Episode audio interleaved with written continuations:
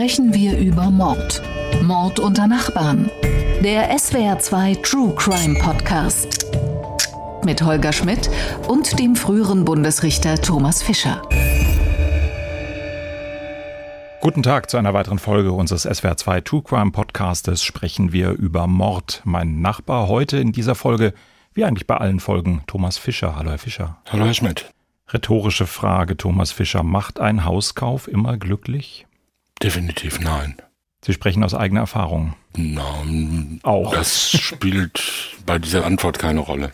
Ein Hauskauf, das ist eine Geschichte von großen Emotionen, großen Erwartungen. Kann man allgemein sagen, haben Sie in Ihrer richterlichen Tätigkeit da Muster gesehen, warum manche Menschen tatsächlich bei diesem Schritt fürs Leben eine Immobilie zu erwerben eigentlich am Anfang eines großen Unglücks stehen? Naja, dafür gibt es natürlich viele Gründe. Wir sprechen ja jetzt nicht über Menschen, die etwa gewerblich Häuser kaufen, um sie zu vermieten oder um Teile ihres riesigen Vermögens in Sachwerten anzulegen, sondern wir sprechen ja über Personen, Familien, Menschen, die häufig ein Haus oder eine Immobilie kaufen als größte oder einzige große Geldausgabe ihres Lebens, um die herum sie ihre ganze Lebensstruktur und Lebensplanung für häufig Jahrzehnte orientieren. Viele haben dabei sehr positive romantische Bilder einer wunderbaren Zukunft im eigenen Garten bei plätscherndem Brunnen und quakenden Fröschen im Teich. Na gut, die Frösche lassen wir weg. Aber Sicherheit ähm, ist auch ein und, großes, ja. und einer glücklichen Zukunft in der Familie vor Augen. Und wie wir wissen, die Schicksalsfälle des Lebens kommen daher und stören sich nicht an den Immobilienzinsen, heißen Arbeitslosigkeit und Scheidung in der Regel oder schwere Krankheit oder Tod eines Partners.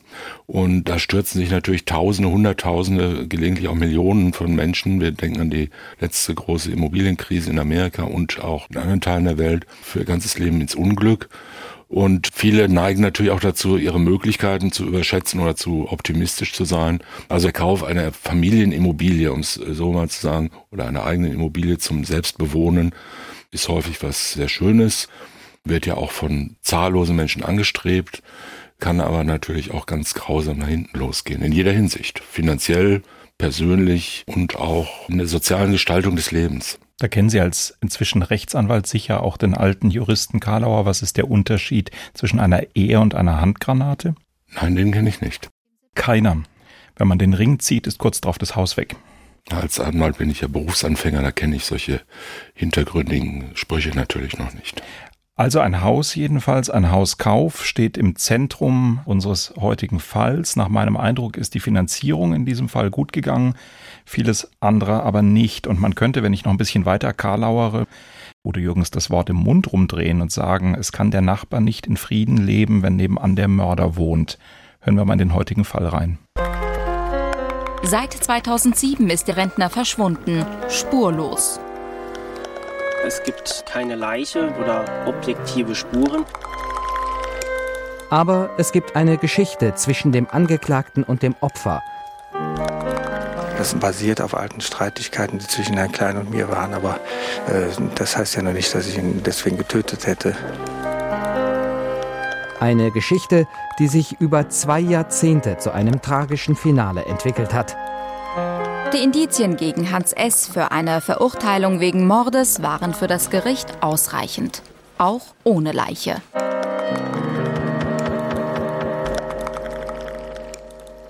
Die Leiche fehlt. Den Mörder haben wir gerade eben im O-Ton gehört. Er bestreitet die Tat. Sein Nachbar ist aber einfach nicht mehr da und der verurteilte Täter soll ihm schon früher nach dem Leben getrachtet haben. Es ist ein spannender Fall, auf den uns übrigens ein beteiligter Jurist, also nicht an dem Mord beteiligt, sondern an der justiziellen Aufarbeitung beteiligt, aufmerksam gemacht hat, der unseren Podcast hört. Und was damals genau passiert ist, das fasst uns Isabel Demet zusammen. Im September 2007 ist der Rentner plötzlich weg. Walter Klein ist verschwunden, spurlos. Der Verdacht fällt auf seinen Nachbarn. Hans S. und Walter Klein verbindet eine jahrelange Feindschaft. Es geht um das Gehöft, in dem sie in einem Dorf in der Eifel gemeinsam wohnen. Es ist das Elternhaus von Walter Klein. Hans S. hat es gekauft, Walter Klein hat dort lebenslanges Wohnrecht. Hans S. missfällt das, doch der Rentner lässt sich nicht vertreiben. Am Tag, als Walter Klein verschwindet, informiert sein Anwalt die Polizei. Er berichtet, dass Hans S. Walter Klein seit Jahren terrorisiert habe. Er berichtet auch, dass Hans S. schon 1988 versucht hat, den Rentner zu erschießen. Hans S. kam damals wegen versuchten Totschlags ins Gefängnis. Noch am Abend seines Verschwindens wird Walter Kleins Auto in Luxemburg entdeckt. Die Polizei durchsucht die Wohnung von Hans S. Fündig wird sie nicht. Die Ermittlungen geraten ins Stocken. Das ändert sich erst, als sich 2009 eine Zeugin meldet. Sie hat in der Sendung Aktenzeichen XY ungelöst von Kleins Verschwinden gehört. Die Frau sagt, dass Hans S. schon 2002 ihren mittlerweile verstorbenen Lebensgefährten zum Mord an Walter Klein anstiften wollte. Hans S. habe die Leiche damals in Spanien entsorgen wollen. Der Mann habe das Angebot empört abgelehnt. 2010 startet vor dem Landgericht Trier der Prozess gegen Hans S. 2011 wird er wegen Mordes und wegen versuchter Anstiftung zum Mord verurteilt. Hans S. beteuert, nichts mit dem Verschwinden seines Nachbarn zu tun zu haben. Den Prozess nennt er den unfairsten in der deutschen Geschichte. Walter Kleins Leiche wird nie gefunden. Thomas Fischer, wo fangen wir an? Ein Mord ohne Leiche, das hatten wir schon in dieser Reihe. Das ist erstmal kein Problem, wenn die restliche Arbeit drumherum der Ermittler genug beisammen hat, richtig? Ja. Eine Verurteilung wegen Mordes setzt ja zunächst mal voraus, dass jemand tot ist. Dass jemand tot ist, erkennt man am ehesten, wenn man eine Leiche hat. Es ist aber nicht zwingend dafür, dass man die Leiche hat, um festzustellen, dass jemand tot ist. Allerdings, ohne genau zu wissen, dass jemand tot ist, kann man niemanden wegen Mordes verurteilen. Ob die Leiche da ist oder nicht, ist deshalb eine Beweisfrage, aber das ist nicht die entscheidende Frage. Es ist ja schon eine ziemlich paradoxe Situation. Hier fehlt uns Walter Klein.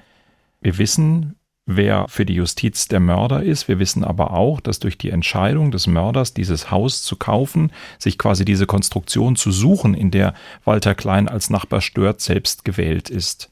Überrascht Sie das, dass wir hier so eine aktive Entscheidung haben, quasi sich selber mit dem Hauskauf in eine Situation zu bringen, wo man sich quasi zu einem Feind, zu einer missliebigen Person begibt und dann mehr oder weniger auf sein weiteres Unglück zuläuft? Nein, das überrascht natürlich nicht. Für manche wäre das eher fernliegend, für andere Persönlichkeiten ist es eher naheliegend. Das kann man nicht allgemein entscheiden. Die Frage ist, worauf beruhte diese Feindschaft? Das müsste man im Einzelnen klären. Seit wann bestand sie und wegen was bestand sie? Und war sie irgendwie anderweitig lösbar?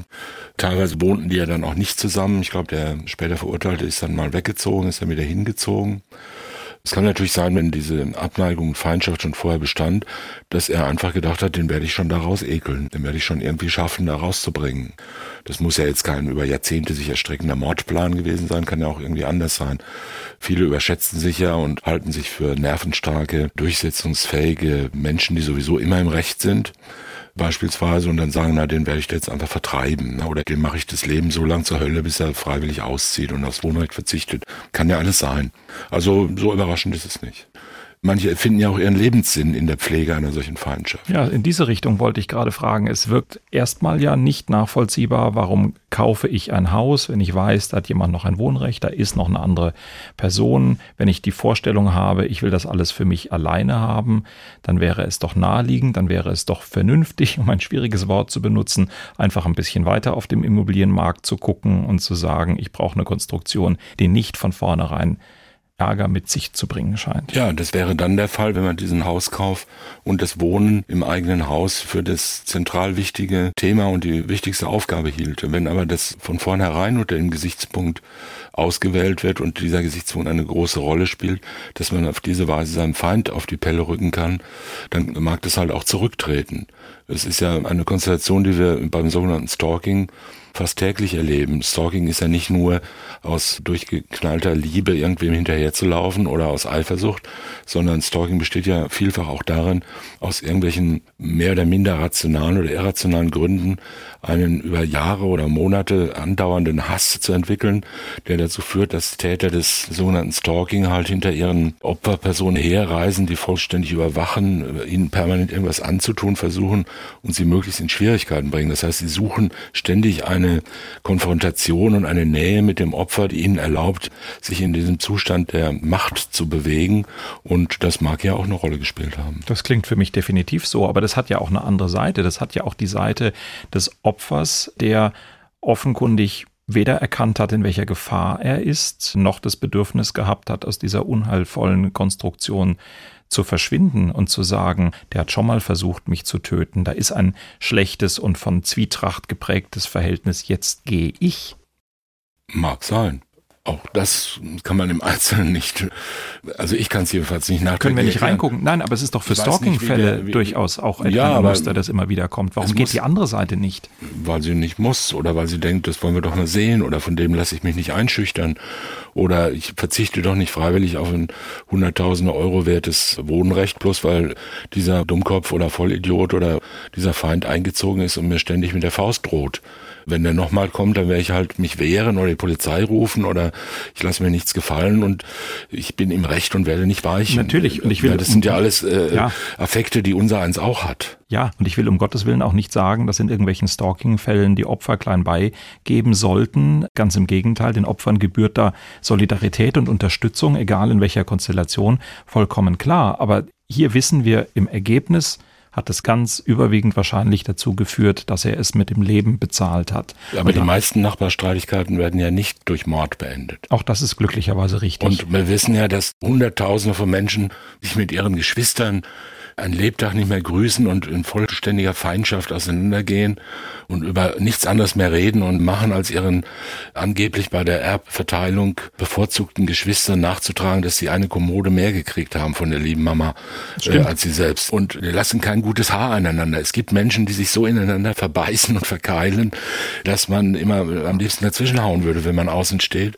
Aber so einfach ist es halt nicht. Und dann muss man nur mal auf sich selber schauen und auf die eigenen äh, eigene Mischpoke? Nein, das meine ich nicht, sondern in die eigene Seele und in die eigenen Tendenzen und Abgründe und sich überlegen, wie viel Rachsucht in einem selber denn so noch steckt nach einigen Jahrzehnten des Lebens und der Enttäuschungen und wem man was antun wollen würde, wenn man nur könnte, obwohl einem jeder vernünftige Mensch sagen würde, hör zu, vergiss das einfach mal. Lass es gut sein ich. und halte dich entfernt und beschäftige dich damit gar nicht mehr. Da Aber manche Menschen allem, hören nicht auf, sich damit zu beschäftigen. Gehe ich mit allem mit. Die wenigsten dieser Fälle, da werden Sie mir zustimmen, äh, haben allerdings in ihrem Verlauf bereits eine Verurteilung wegen versuchten Totschlags. Und das ist hier ja der Fall. Also es gab ja hier bereits ein Urteil gegen den späteren Mörder, dass er es schon mal versucht hat. Und dann stellt sich später heraus, dass er es sogar nochmal versucht hat. Das hat das Opfer nicht gewusst, dass er es nochmal versucht hat. Und das erste Mal, den Fall kenne ich nicht.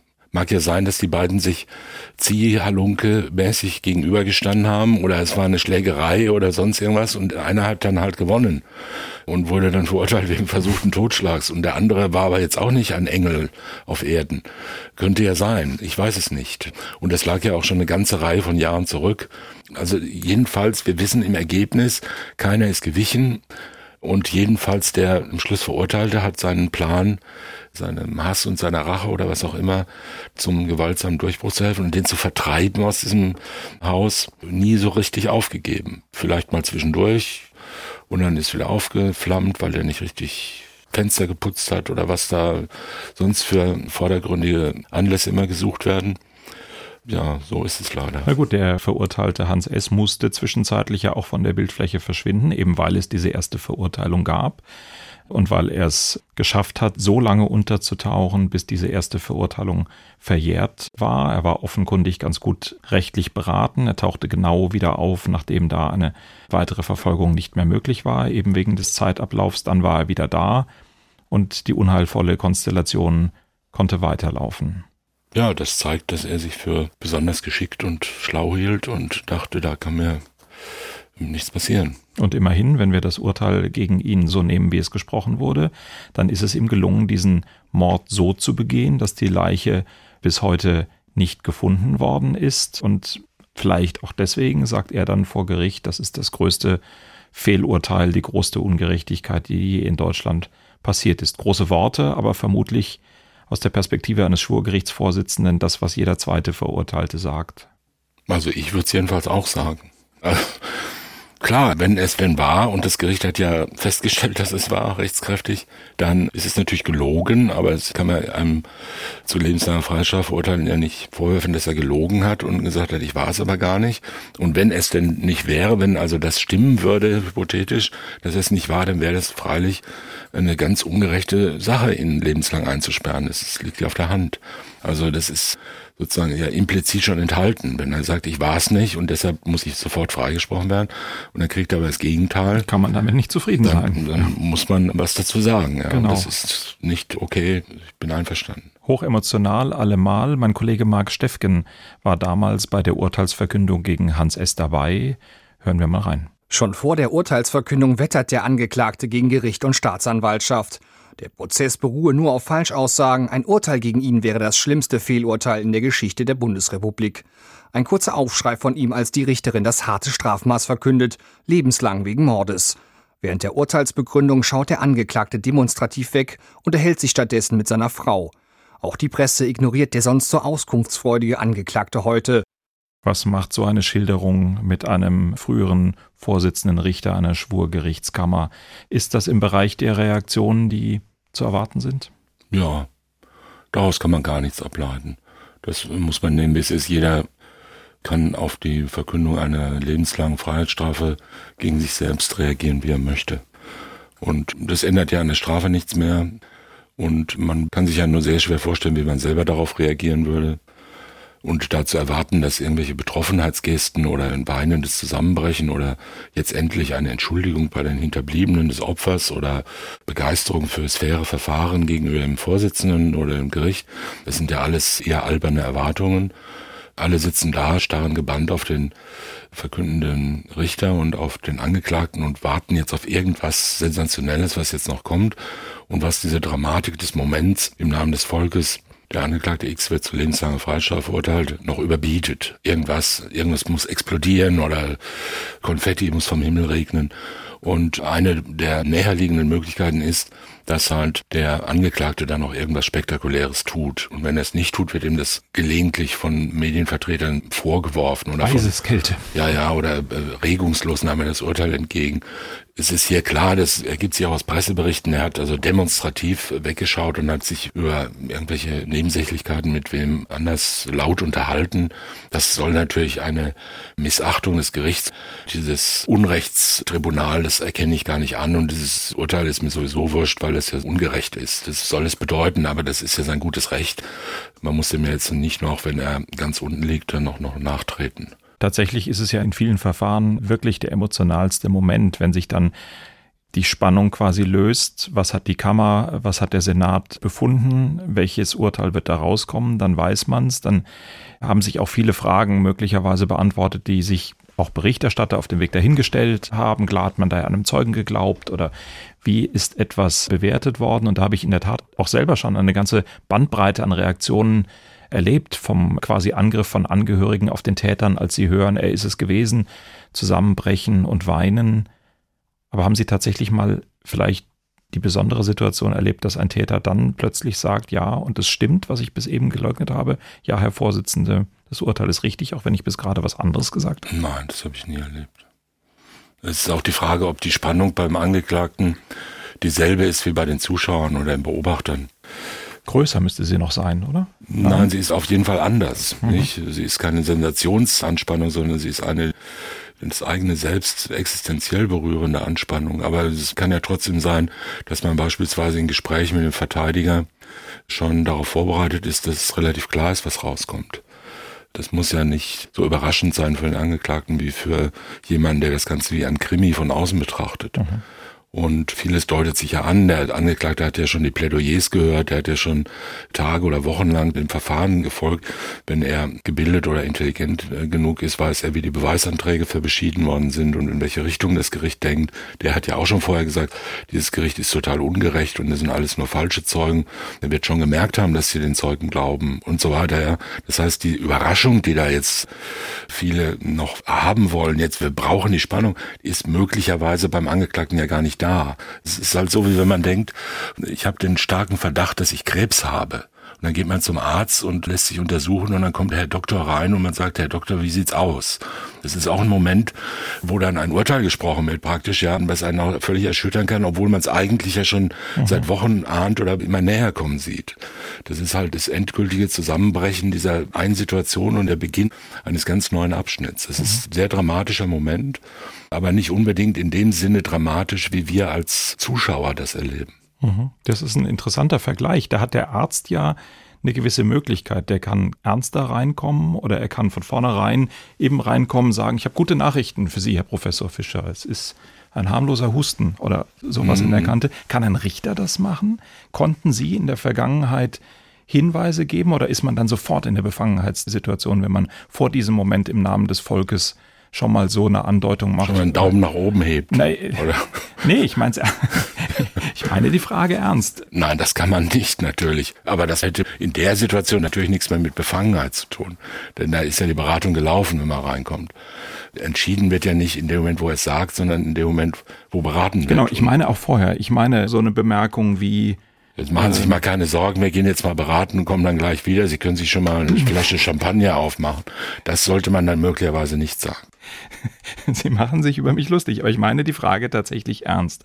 Kann man emotionale Signale in Richtung des Angeklagten in welchem geringen Umfang auch immer senden, Nein, das kann man nicht, weil man kann es selbstverständlich, aber dann darf man sich nicht wundern, wenn man wegen Besorgnis der Befangenheit abgelehnt wird. Denn man weiß es ja nicht. Also als Richter am Amtsgericht weiß man es, wenn man alleine ist. Da hat man in der Regel schon bevor man beginnt, mit sich selbst zu beraten, eine Meinung. Die wird dann auch häufig schon sehr deutlich, bei manchen überdeutlich. Das ist aber vielfach beim Amtsgericht halt so üblich und es läuft halt da alles irgendwie so ein bisschen menschelnder ab. Und das kann man da schon machen. Ja, also es kann sich schon andeuten. Verteidiger beispielsweise, die sehr häufig bei diesem Strafrichter am Amtsgericht auftreten, werden ihrem Mandanten schon sagen, ich habe den Eindruck, das läuft ganz gut hier. Weil die den schon kennen, wie der Zeugen vernimmt, wenn er ihn glaubt und wenn er ihn nicht glaubt. Und wie auch immer, welche Beweise er noch erhebt oder wo er sagt, da kommt es jetzt nicht mehr drauf an. Kann ja alles sein. Ne? Wenn einer plötzlich rausgeht und überhaupt nicht mehr über die persönlichen Verhältnisse äh, den Angeklagten befragt, dann spricht viel dafür, dass er die gar nicht braucht, weil er keine Strafe verhängen will. Denn sonst müsste er ihn fragen, wie viel verdienen sie denn? Zum Beispiel, ne? Und sonst weiß er es ja nicht. Und das sind so kleine Zeichen, aber jetzt irgendwie als Vorsitzender eines Richterkollegiums schon irgendwie Zeichen zu geben, ja, das kriegen wir schon hin oder machen sich keine Sorgen oder das wäre ganz verfehlt, er weiß es ja nicht. Er kann ja rausgehen und alle seine Kollegen sagen, du spinnst wohl. Ja, genau das Gegenteil ist richtig. Also die Person des Vorsitzenden wird ja insoweit auch deutlich überschätzt. Äh, bei manchen mag das so sein, dass sie so Stimmer und so Vaterfiguren sind oder sie jedenfalls sein möchten und äh, sich da auch autoritär Gehör verschaffen. Das mag sein, wird aber eigentlich immer weniger, sondern man strebt auch eher eine kollegiale Arbeit in einem möglichst gleichberechtigten Team an in so einer Kammer. Und auch die Beisitzer, die hängen ja jetzt nicht ihrem Vorsitzenden an den Lippen und sagen, ja, wenn der Herr Vorsitzende oder die Frau Vorsitzende sagt, dann muss ich gleich als Erster zustimmen, damit er von mir einen guten Eindruck hat. So läuft das heute nicht mehr. Und gerade in solchen kritischen Fällen wird halt beraten und da trägt der Berichterstatter vor, was er meint. Dann werden die Schöffen befragt und die haben ja auch ihre Meinungen und ihre Eindrücke aus der Hauptverhandlung. Und es wäre völlig verfehlt, wenn der Vorsitzende vorher irgendwelche Zeichen gibt. Das gilt in jede Richtung. Ja, also es wäre ja auch völlig verfehlt, wenn er sagen würde, Ihnen wird das Lachen noch vergehen. Oder jetzt hören Sie endlich zu, sonst kriegen Sie gleich noch ein Jahr mehr. Mehr als ja. einmal habe ich sowas schon gehört. Das gibt, ja. Ich räume ein, das gibt es und zwar öfter als gehobene Daumen oder machen Sie sich keine Sorgen. Das ist wahr, aber das sind ja auch eben Gründe, die zur Befangenheitsbesorgnis führen können und leider zur Begründetheit von solchen Anträgen. Ich habe den Eindruck, Sie sind sich des Ernstes der Lage nicht bewusst. Auch so ein Satz, der, der, der kommt wirklich oft. Der kommt oft, ja. Natürlich. Das heißt aber, von der anderen Perspektive betrachtet, sitzen Sie als Vorsitzender, sitzt die Kammer, sitzt der Spruchkörper dann häufig da, sieht und merkt, was mit dem Angeklagten da los ist, ob der sich des Ernstes seiner Lage oder wie immer man es nennen will, gewahr ist oder nicht, macht sich seine Gedanken, macht aber Pokerface und lässt das Ganze wirklich bis zum Urteilsspruch so laufen, weil man es so laufen lassen muss, weil man keine Zeichen geben darf, weil die Beratung noch nicht abgeschlossen ist und denkt sich seinen Teil. So sollte es auf eine gewisse Weise im Idealfall sein. Dieser Idealfall ist selten vollständig zu erreichen. Wobei ich als Idealfall eben nicht nur Pokerface und Undurchdringlichkeit bezeichnen würde. Das ist ja auch eine Taktik, die eher unfair ist. Wenn man da sitzt wie eine Maschine und keine Mine verzieht und die Beweiserhebung an sich vorbeiziehen lässt, als ob es einen nicht interessieren, finde ich das auch nicht ganz richtig. Andererseits und fast noch schlimmer als das finde ich so eine stark menschelnde Verhandlungsführung, die so tut, als ob sie in hohem Maße auf die Beteiligten eingeht und vor allen Dingen auch, die so tut, als ob die Richterpersönlichkeit oder der Vorsitzende sich mit seiner Persönlichkeit einbringt. Also zum Beispiel so kleine Anekdötchen aus seinem Leben einpflicht, ja, oder über seine Bedeutung kleine Andeutungen macht. Oder gerade gestern habe ich wieder gehört oder ich habe selber auch mal geboxt oder irgend so ein Zeug. Ja, da gibt's ja Menschen, die sehr starke Selbstdarstellungsbedürfnis haben und immerfort einbringen wollen, dass sie auch sehr intelligent und vor allen Dingen auch sehr witzig sind und da biedert man sich den Menschen, wem auch immer, ob das die Staatsanwaltschaft ist oder die Nebenklägervertreter oder der Angeklagte, man biedert sich denen an, weiß aber gleichzeitig, dass man das nicht darf und dass man auch über die Macht verfügt, jederzeit dieses Vertrauen, das man da scheinbar erzeugt, schlagartig zu zerstören und dann zu sagen, wir können auch anders. Ja, und dieses Wir können auch anders ist ja, wie wir wissen, auch eine Fähigkeit der Justiz, die in hohem Maße beherrscht. Ja. Weil diese Machtverhältnisse von ganz oben und ganz unten, die sind ja in der Struktur, in der Anlage der Dinge vorgegeben. Man kann die auch nicht dadurch aufweichen, dass man so tut, als ob man auf gleicher Ebene miteinander redet. Das tut man nicht. Am Schluss sagt einer, so ist es, und sagt im Namen des Volkes, du bist verurteilt, und der andere hat keine Möglichkeit, außer zum BGH zu gehen. Und wenn der Vorsitzende sagt, äh, halten Sie den Mund, dann muss man den Mund halten, sonst kriegt man eine Ordnungsstrafe. Das heißt, jemand hat die Macht und jemand ist ohnmächtig. Und deshalb ist es so wichtig, diese ohnmächtige Position zu stärken mit den Rechten, die sie halt von Gesetzes wegen hat und diese Rechte auch nicht so billig zu verkaufen für irgendwelche Vorstellungen von Gerechtigkeit oder von Moral. Das sind Rechte, die strukturell sind und die unbedingt bedeutend wichtig sind. Und auf der anderen Seite besteht die Verpflichtung für das Gericht, das zu wahren und das zu stärken und auch die Vorstellung davon zu stärken, was man mit einem unmodern gewordenen Wort Würde des Gerichts nennt. Das mhm. ist nämlich nicht die Würde des gravitätisch daherschreitenden Vorsitzenden oder der Dienstbezeichnungen oder der Schönheit der weißen Krawatte oder sowas. Die Würde ist nicht gemeint, sondern ist die Würde des Verfahrens gemeint. Und in diese Würde des Verfahrens sind alle Beteiligten einbezogen, einschließlich dem Angeklagten, auch dem verurteilten Angeklagten.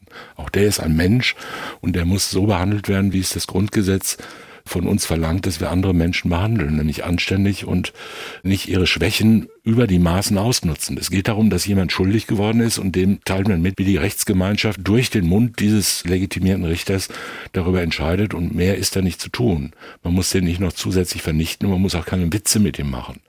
Und dieses Gleichgewicht zu halten, ist für einen Richter nicht immer leicht. Es ist manchmal sogar sehr schwer, weil man ja als Richter auch unter emotionalem Druck steht, von verschiedenen Seiten.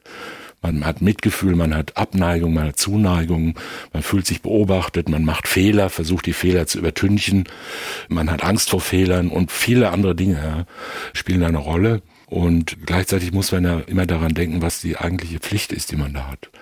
Und das ist manchmal nicht ganz einfach und manchmal rutschen einem dann Dinge raus, wo man hinterher denkt, das hast du einmal gemacht, das machst du nicht mehr wieder.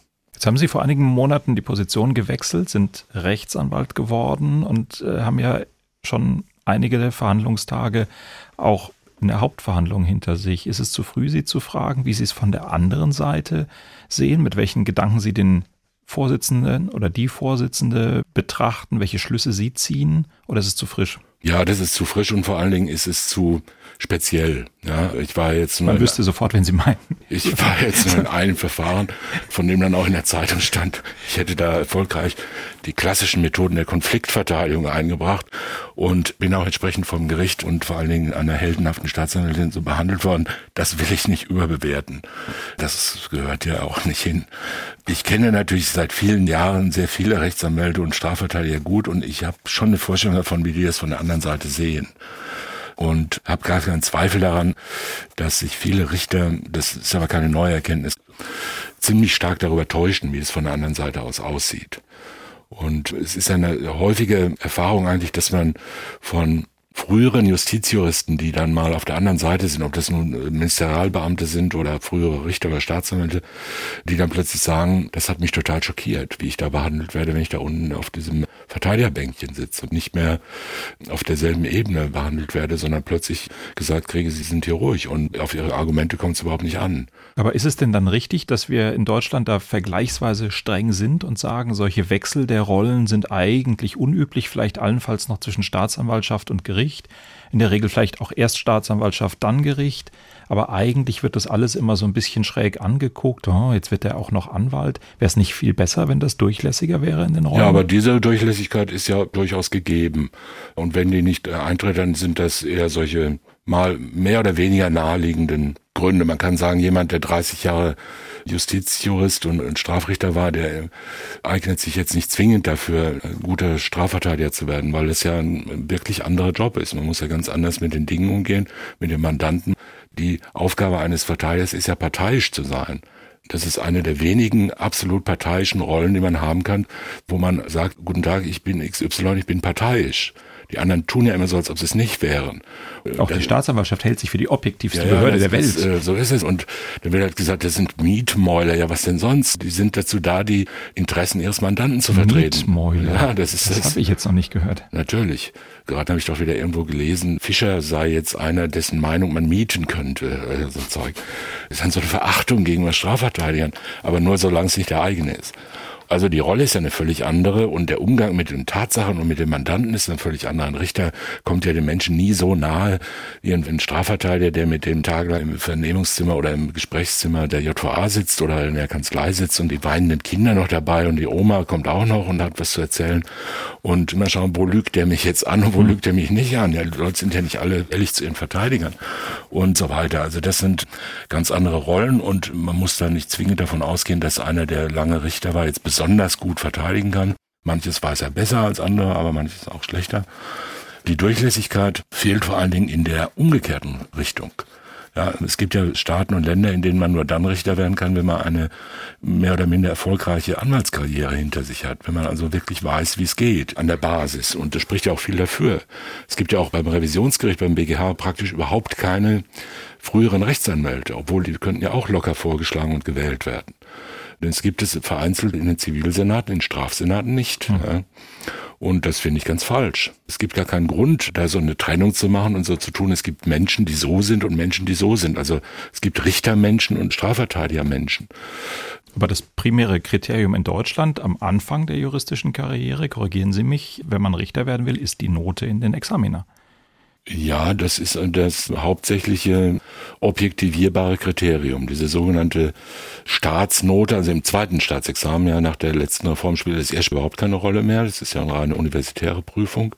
Deshalb gehen ja auch jetzt die Ergebnisse so auseinander. Früher ja nicht, aber jetzt ja extrem, weil die Unis halt die Leute wie üblich deutlich zu hoch bewerten. Und im zweiten Staatsexamen Jura die Tendenz schon immer dahin ist, die Leute möglichst schlecht zu bewerten, damit sie mit einem möglichst guten Selbstbewusstsein in den Beruf starten, gibt man denen alle ausreichend. Ja. Und wenn man befriedigend hat, dann gehört man schon zu den obersten zehn Prozent. Aber das ist eine alte Juristenkrankheit, glaube ich. Ja, so ist es. Also das spielt eine Rolle und da gibt's halt immer eine bestimmte Menge von freien Stellen in der Justiz und von oben nach unten wird runtergegangen.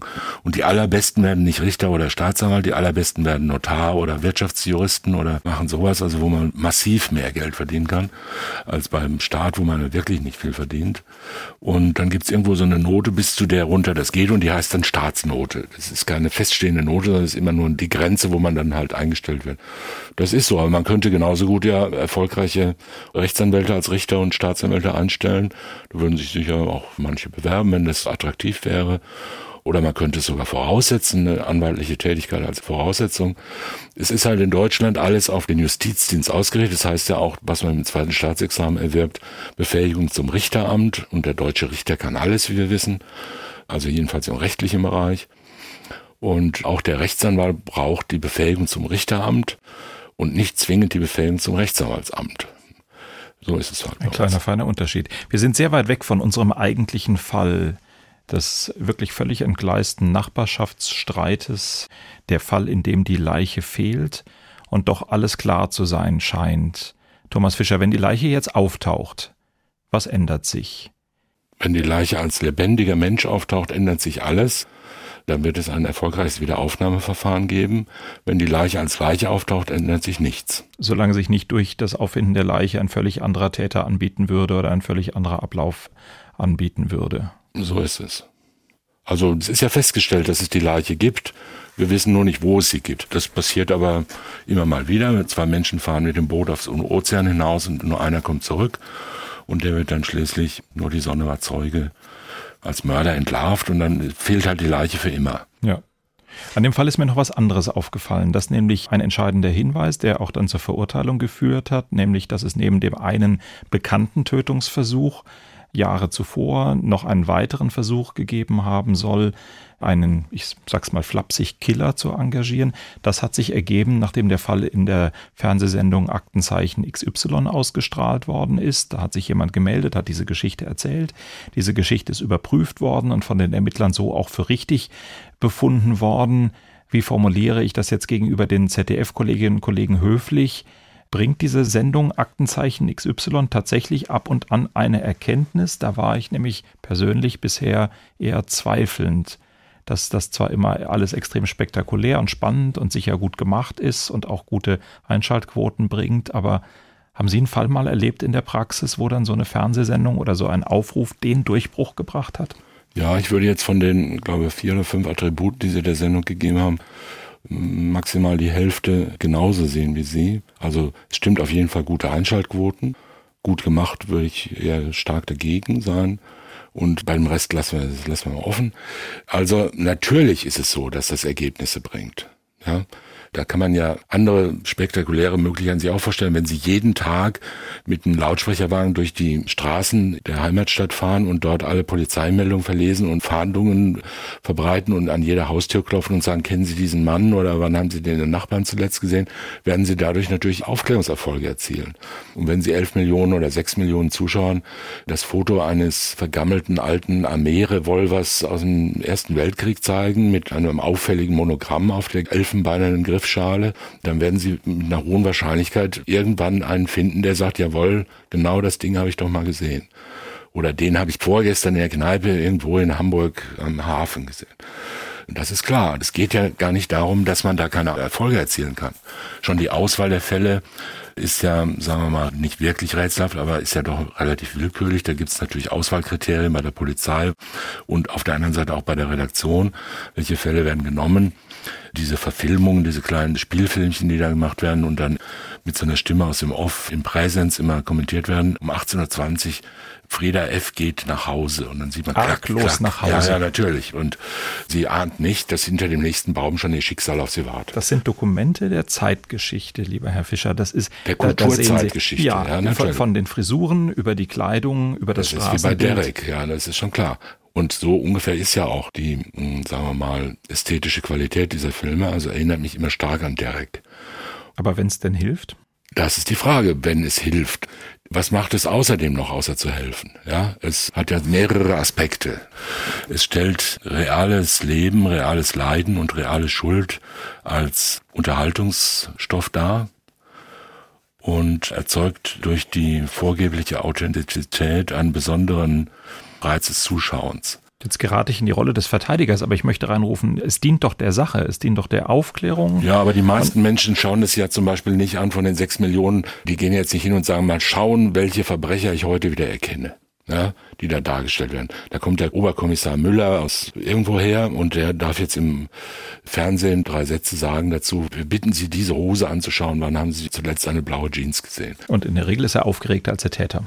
Darf er ja auch sein. Oberkommissare sind ja nicht jeden Tag im Fernsehen. Und es ist alles ein bisschen so eine Mischung von amtlich und sehr umständlich und so halbamtlich alles. Auch die Moderation ist immer so halbamtlich. Ich meine, Eduard Zimmermann hat es noch deutlich amtlicher gemacht, aber heute ist es halt ein bisschen, wie soll ich sagen, showmäßiger. Aber die Menschen schauen es ja nicht an, damit sie jetzt mal überprüfen können, wie viele Mörder wohnen in meiner Umgebung oder welche Hosen habe ich die letzte Zeit auf der Leine gesehen. Sondern die schauen das an wegen des Nervenkittels der Authentizität schau mal, das sind echte Fälle, ja, und man sieht jetzt wirklich, wie die Frau erwürgt worden ist. Und so ähnlich muss es gewesen sein, nach Gottes arme Opfer und so weiter. Und das ist ein Missbrauch von Schicksal und von Lebenssachverhalten. Und die Aufklärungserfolge sind natürlich da, in nicht sehr hohem, aber doch jedenfalls messbarem Umfang. Immer mal wieder wird da was geschildert, aber die werden natürlich vollkommen übertrieben dargestellt. Ich weiß nicht, ich habe das schon ewig nicht mehr gesehen. Früher gab es da immer so ein Live-Studio, da saßen dann immer so Menschen mit Telefonkopfhörern und haben dann live diese Anrufe von irgendwelchen Besoffenen aus Kneipen gesehen. Ja, er sitzt mir gerade gegenüber oder so ein Zeug. Deutschland, Österreich und der Schweiz. So ist es. Und wir haben jetzt schon 23.20 Uhr, wir haben schon sieben Hinweise und die Polizei ist unterwegs. Wir werden Sie noch heute informieren, ob der Täter festgenommen werden konnte. Und das erzeugt so eine Art von, ich weiß nicht, ob es den, wie hieß es, das Millionenspiel. Mhm. Berühmter Film aus den 70er Jahren, glaube ich schon, ja, wo sowas vorweggenommen wurde in seherischer Qualität. Und so kommt einem das ja immer ein bisschen vor. Ja. Der Mörder wird live am Fernsehen gejagt. Das ist eine Vermischung von Unterhaltung und Realität, von Justiz und Thriller und so weiter. Und das finde ich fernliegen und ist ja nicht umsonst so kritisiert worden. Es erzeugt natürlich eine merkwürdige Stimmung von Law and Order, weil die Sachen immer ausschließlich aus polizeilicher, aus Fahndungssicht dargestellt werden. Ich habe noch nie erlebt, dass da ein... Aus der Täterperspektive. Genau, dass da ein Entlastungszeuge gesucht wurde oder so. Es wird ja immer nur bei feststehenden Sachverhalten nach irgendeinem gesucht, damit wir endlich den Verbrecher haben. Manchmal sind es ja nur, also ich will nicht sagen Bagatelltaten, aber doch keine Taten, wo jetzt das ganze deutsche Volk sich an der Verhandlung beteiligen muss. Also ich finde, es ist nicht so schrecklich, wie es früher immer zu Zimmermanns Zeiten teilweise gesehen wurde. Es verdirbt nicht die Welt, aber ich finde es doch eine relativ alberne Sendung und kann dem nichts Gutes abgewinnen. Gebracht hat Aktenzeichen XY die Zeugen, die gesagt haben, der hat früher schon mal versucht, zum Mord anzustiften als großer Durchbruch kann man das sehen und als klares Indiz auf den Mordwillen kann man das sehen. Aber ist das eigentlich aus Sicht der Zeugen, die sich gemeldet haben, so unproblematisch? Nein, das ist es nicht. Es gibt die schöne Vorschrift des 30 Absatz 1 Strafgesetzbuch, lautet, wer einen anderen zu bestimmen versucht, ein Verbrechen zu begehen, wird nach den Vorschriften über den Versuch des Verbrechens bestraft. Also die versuchte Anstiftung ist genauso strafbar wie die versuchte Ausführung des Verbrechens, in diesem Fall eines Mordes. Das heißt, die Strafe ist dann zwar zu mildern, also um eine Stufe runterzumildern, aber man hätte den später dann als Mörder verurteilten für den Versuch der Anstiftung, wenn es denn stimmt und sich erwiesen hat, von was das Gericht offenbar ausgegangen ist, zu einer Freiheitsstrafe von bis zu 15 Jahren verurteilen können. Abgesehen davon, dass wir jetzt aus den Presseberichten, die ich gelesen habe, nicht wissen, wie die Zeugen darauf reagiert haben. Die haben es sicher nicht gemacht, denn das ist das einzig sichere. Aber ob sie sich zum Beispiel gesagt haben, ja, mal drüber nachdenken oder gesagt haben, ja, das machen wir und er später nicht, das weiß man ja alles nicht. Ich gehe mal davon aus, sie haben einfach abgelehnt und waren empört. So ist es ja festgestellt. Das würde natürlich bedeuten, dass sie selbst nicht strafbar sind.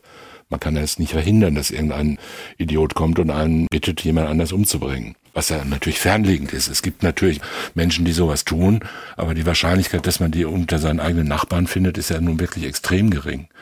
Und die Wahrscheinlichkeit, dass man dadurch auffliegt, ist so extrem hoch. Extrem hoch, genau. Also dümmer kann man es ja fast nicht mehr machen. Und so wie es aussieht, hätten sich diese Zeugen auch nicht strafbar gemacht wegen Nichtanzeige, weil man das nicht muss. Wenn der nicht sagt, gut, dann werde ich es eben selber machen übermorgen. Dann wären sie verpflichtet, es anzuzeigen. Wenn er aber nur sagt, schade, dann, halt nicht. Dann ja. halt nicht, dann ist die Sache gegessen. Aber sie hätten natürlich, muss man sagen, ihn anzeigen können und sicher auch sollen, wegen versuchter Anstiftung zum Mord und das hätte dazu geführt, mit hoher Wahrscheinlichkeit, dass er dafür bestraft worden wäre und die Geschichte möglicherweise anders verlaufen. Eine andere Wendung genommen hätte. Das heißt, diejenigen, die eigentlich vermeintlich die großen Löser in diesem Problem waren, weil sie eben mit ihrer Aussage, da hat es schon mal einen Anstiftungsversuch gegeben, die Hypothese der Ermittler gestützt haben, die hätten selber eigentlich auch eine Lösung dieses Falls oder einen anderen Ausgang dieses Falls in der Hand gehabt. Wenn es so war, wie es festgestellt ist, auf jeden Fall. Das war unser Fall unter Nachbarn, Mord ohne Leiche. Ich sage Danke an Georg Brandl und Alexander Kote auf der anderen Seite der Scheibe, außerdem an Walter Filz, Sonja Hase, Wilm Hüffer, Marie-Claire Schneider. Natürlich danke ich Thomas Fischer und allen, die geholfen haben, auch wenn ihr Arbeitgeber und die Mandantschaft wahrscheinlich dagegen wäre, wenn sie es denn wüssten. Auf Wiederhören sagt Holger Schmidt. Sprechen wir über Mord. Sie hörten einen Podcast von SWR2. Das komplette Podcast-Angebot auf swr2.de. SWR2 Kultur neu entdecken.